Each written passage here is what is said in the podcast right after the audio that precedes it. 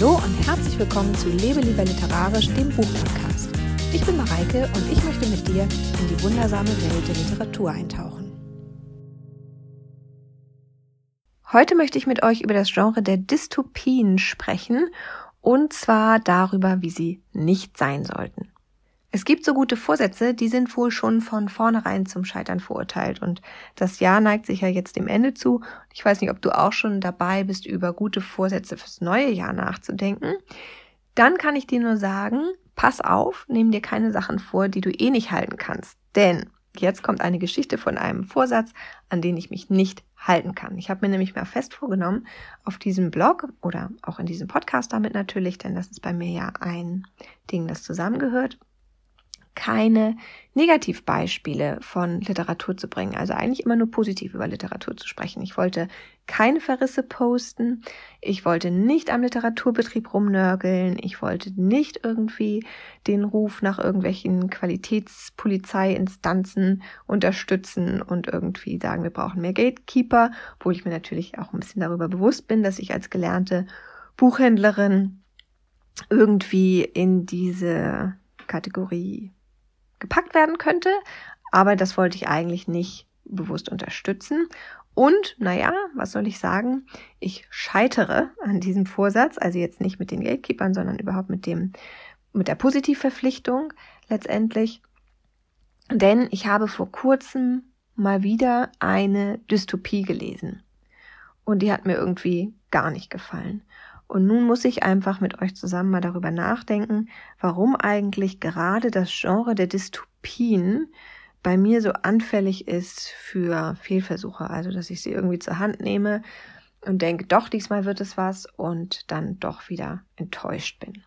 Wie gewohnt machen wir natürlich erstmal wieder den Schritt zurück zu der Frage, was ist denn überhaupt eine Dystopie?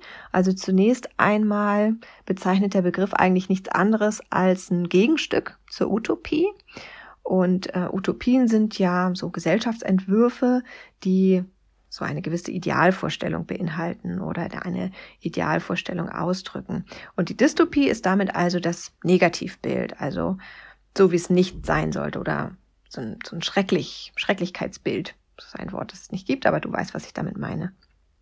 Und ich persönlich mag äh, den Utopiebegriff von Foucault eigentlich am liebsten oder auf jeden Fall sehr gerne, denn er bezeichnet damit nicht unbedingt nur dieses normative Ideal, was ja schon eigentlich in dem Wort Idealvorstellung vorkommt, sondern einfach eine Vorstellung von einer Welt, in der andere Dinge möglich sind, als sie hier in der tatsächlichen Gesellschaft möglich sind. Und er entwickelt diese Vorstellung übrigens gemeinsam mit noch einem dritten Begriff, den man hier nennen sollte, und das ist der der Heterotopien.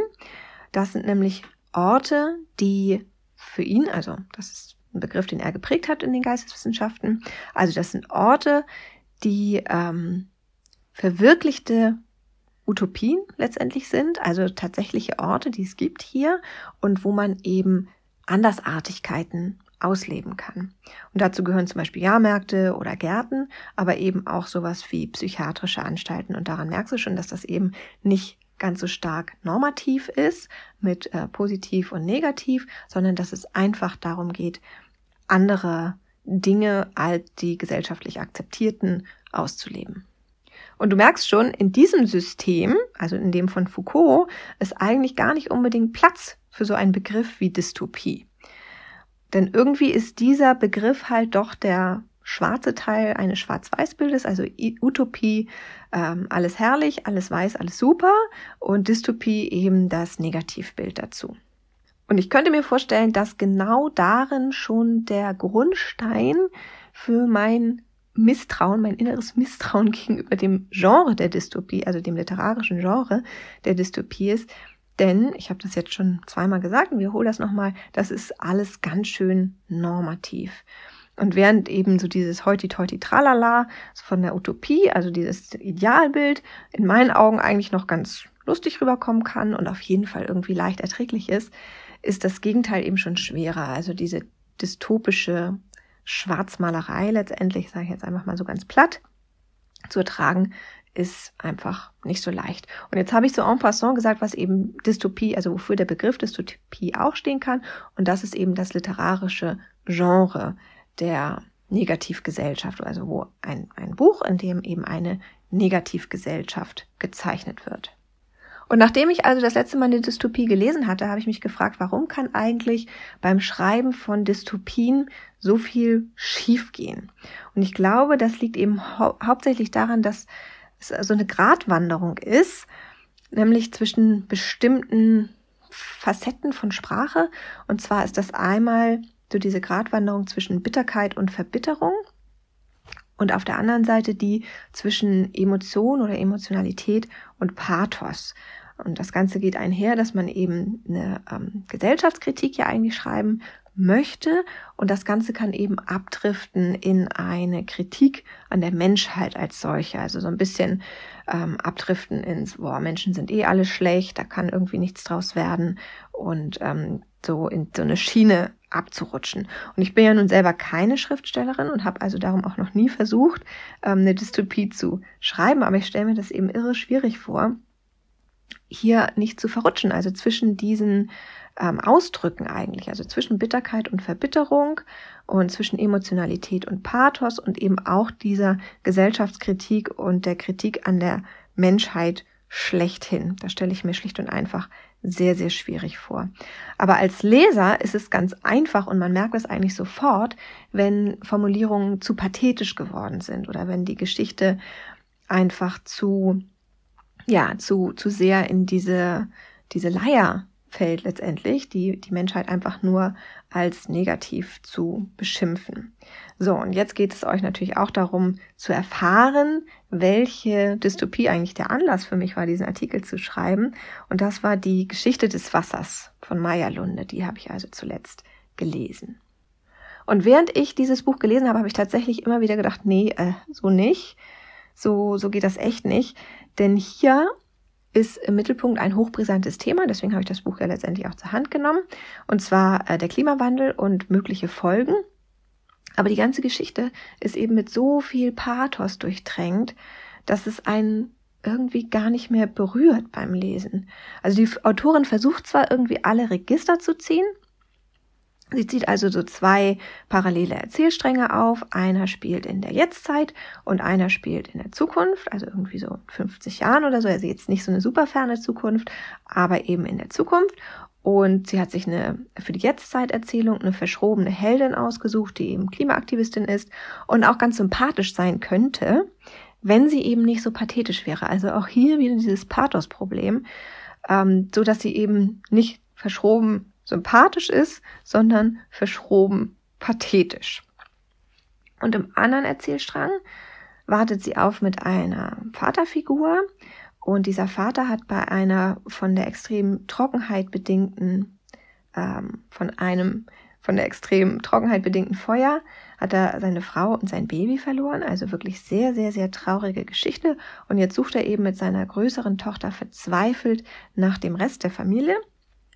Und die beiden gehen zusammen von einem Flüchtlingscamp ins andere. Also wirklich eine herzzerreißende Geschichte. Zumindest könnte sie das sein. Denn in Wirklichkeit hat mich das Ganze ehrlich gesagt gar nicht berührt, weil eben der Schreibstil auch hier wieder zu pathetisch ist und dann wirkt das Ganze so gewollt und statt einen aufzurütteln, vermittelt einem das Buch eigentlich nur der Eindruck, dass diese Klimaaktivistin, also die in der Jetztzeit, doch irgendwie so eine allzu schwarzseherische pathetische Weirdo-Frau eigentlich ist, die auch irgendwie also abseits von der Gesellschaft steht.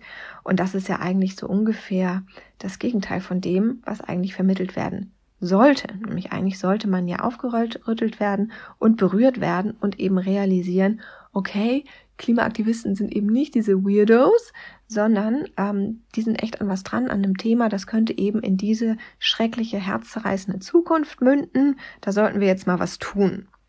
Gut, okay, geschenkt. Ein Buch, das mir nicht so gut gefallen hat, Schreibstil lag mir nicht so richtig, könnte man jetzt sagen, versuche es halt nochmal, lese ich halt eine andere Dystopie. Aber natürlich würde ich diese Folge jetzt hier nicht einsprechen, wenn es das erste Mal gewesen wäre, dass mir eine Dystopie beim Lesen so einen negativen Beigeschmack gegeben hätte. Und wäre das nicht gewesen, dass ich nicht schon öfter gedacht hätte bei einer Dystopie, hm, naja, irgendwie so nicht, dann hätte ich natürlich auch mein Versprechen, hier nur über Positivbeispiele der Literatur zu sprechen, nicht so schnell gebrochen.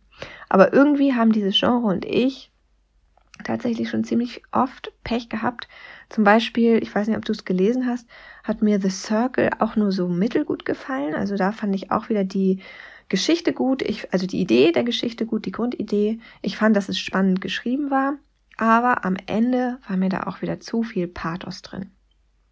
Und inzwischen sind Dystopien für mich tatsächlich irgendwie so ein äh, rotes Tuch geworden, dass ich noch nicht mal, und das ist jetzt wirklich bemerkenswert, noch nicht mal Quality Land von Marc-Uwe Kling gelesen habe, obwohl Marc-Uwe Kling eigentlich mein Lieblingsautor Number One ist.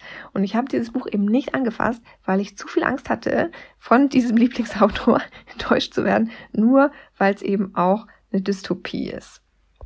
Noch ein erschreckendes Beispiel war für mich äh, Sibylle Bergs neuester Roman GRM. Den habe ich schon nach wenigen Seiten abgebrochen, weil, also hier war es mir überhaupt nicht zu pathetisch, da hatten wir also kein Pathosproblem, aber der Ton war hier sehr, sehr, sehr aggressiv und das schon auf den ersten Seiten. Also das fing schon mit so einer hohen Aggressivität an und das hat mich eben vor allen Dingen erschreckt, weil ich eigentlich den Stil von Sibylle Berg total gerne mag und total gut finde und ihr von ihr schon Sachen gelesen habe, die mich wirklich sehr berührt haben und die ich total gut fand. Aber in diesem neuesten Roman war eben diese dystopische Energiedichte, nenne ich das mal, in dem eigentlich jedes Wort zur Anklage wird, war für mich, also zumindest auch zu dem Zeitpunkt, an dem ich es angefangen habe, das ist ja auch manchmal auch äh, entscheidend, war für mich in dem Moment irgendwie gar nicht äh, erträglich weil äh, ich als Leser irgendwie das Gefühl hatte, ich müsste jetzt hier erstmal so viele Schichten Wut abschälen, um dann endlich beim Kern anzukommen. Und dann besteht natürlich auch immer noch die Gefahr, dass dieser Kern auch noch ernüchternd ist. Also dass das dann trotzdem nicht das ist, was man erwartet hat, nachdem man sich durch diese ganzen Wutschichten gekämpft hat. Und das war mir irgendwie auch zu viel. So, jetzt fragst du dich vielleicht, ja, mein Gott, warum hat sie denn überhaupt Maya Lunde in die Hand genommen? Hat sie doch gleich gesehen, dass eine Dystopie ist, hätte sie doch einfach nicht lesen müssen. Aber, und das ist jetzt das Problem in den Dystopien, die können halt auch richtig gut sein. Also ich habe auch schon richtig, richtig gute Dystopien gelesen. Zum Beispiel, also das habe ich nicht gelesen, sondern als Hörbuch gehört, aber war trotzdem klasse, weil es auch noch von äh, Christian Brückner gelesen war. Also große Empfehlung von mir. Klasse Dystopie ist Die Straße von Cormac McCarthy, kennst du vielleicht auch. Das ist wirklich ein hammergutes Buch. Das ist düster bis zum letzten und hat dabei aber kein bisschen von diesem äh, früher war doch alles besser Konservativismus, der in den Dystopien halt auch irgendwie häufig mal so ein bisschen aufblitzt.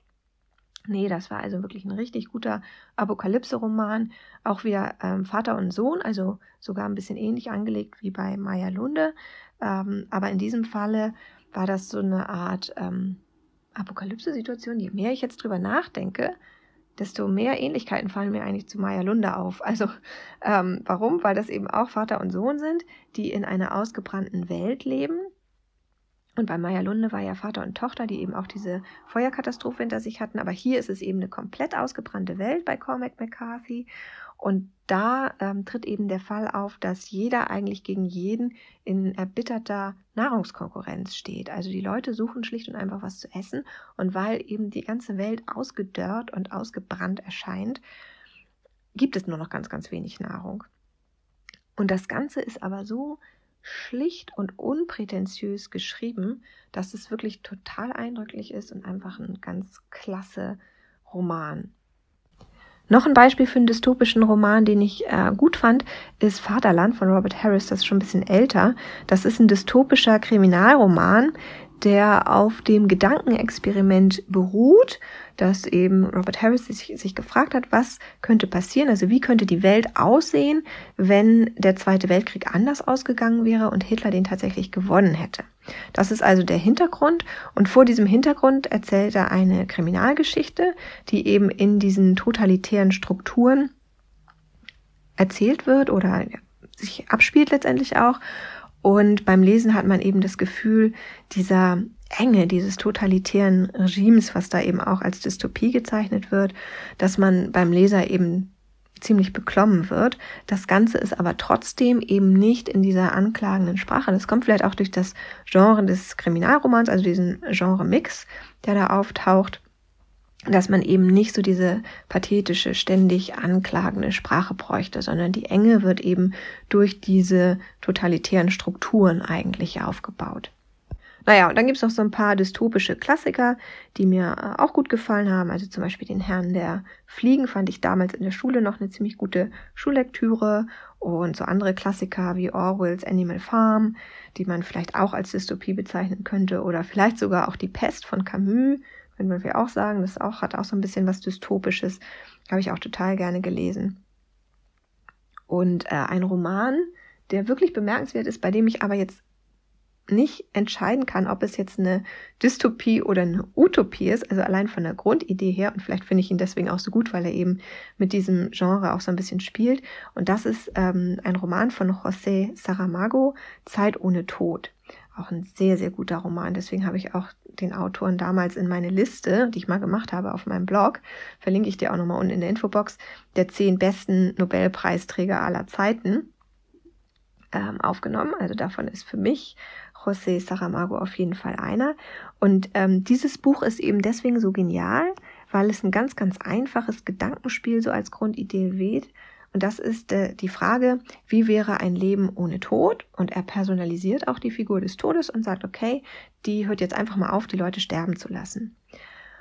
Und daraus entspinnt sich eine richtig, richtig gute Geschichte. Und jetzt ist dir natürlich auch schon klar, warum ich nicht sagen kann, ob das jetzt eine Utopie ist, ein Leben ohne Tod. Ähm, klingt ja erstmal eigentlich nach einer Idealvorstellung oder nach, ähm, ja, einfach nach einer Utopie. Aber ähm, das verkehrt sich eben. Also man erkennt natürlich dann auch, und das ist auch eine der Intentionen wahrscheinlich des Romans, ähm, wie eben ein Leben ohne Tod auch abdriften kann und welche Negativaspekte das eben auch so hat. Und deswegen schwankt das eben auch so zwischen Utopie und Dystopie, ist aber weder ähm, so überzeichnet und alles glücklich, alles super, alles wunderbar, wie äh, Utopien das sein könnten, noch so düster, wie Dystopien das halt so häufig sind. Und dieses Buch ist eben auch zwischenzeitlich richtig humorvoll und das ist einfach fantastisch geschrieben. Lies es einfach selber. Ähm, kannst mir auch nochmal deinen Kommentar hinterlassen, was du sagen würdest. Eher Utopie oder eher Dystopie, würde mich mal interessieren. Also du merkst schon, wenn ich eine Dystopie in die Hand nehme, dann ist das bei mir so ungefähr eine 50-50 Chance, dass ich sie gut finden werde und natürlich genauso große Chance, dass ich sie schlecht finden werde. Und das ist eigentlich nur so eine Zufallswahrscheinlichkeit. Und um das nochmal zusammenzufassen, so alles, was nicht irgendwie eine klare, schlichte Sprache hat, die ohne Bitterkeit auskommt, ohne konservative, früher war doch alles besser oder eben diesen, dieses Pathosgetränkte aus, auskommt, das kann sich irgendwie nicht behaupten, finde ich. Und trotzdem habe ich jetzt gerade wieder eine Dystopie auf meinem Stapel ungelesener Bücher ganz oben und ich weiß nicht, ob ich sie wirklich lesen soll oder nicht. Und das ist der Bericht der Markt von Margaret Edward. Und ich frage mich natürlich jetzt, soll ich sie zur Hand nehmen? Gehört sie zu den Guten oder nicht? Wenn du es gelesen hast, hinterlass mir unbedingt einen Kommentar. Sollte ich es lesen oder nicht? Was meinst du dazu? Und schreib auch gleich mit rein, wie es bei dir überhaupt aussieht. Ist die Dystopie dein Genre? Oder ist es ähnlich wie bei mir und ist auch mehr so ein 50-50-Spiel? Und weil das hier nicht so praktisch ist mit äh, Kommentarfunktion und so beim Podcast, mach das am besten auf meinem Blog levelieberliterarisch.de. Dort findest du auch nochmal die ganze Podcast-Folge als Blogartikel, also in schriftlicher Form. Kannst du dir gerne nochmal durchlesen und ich freue mich auf deinen Kommentar. Bis dann.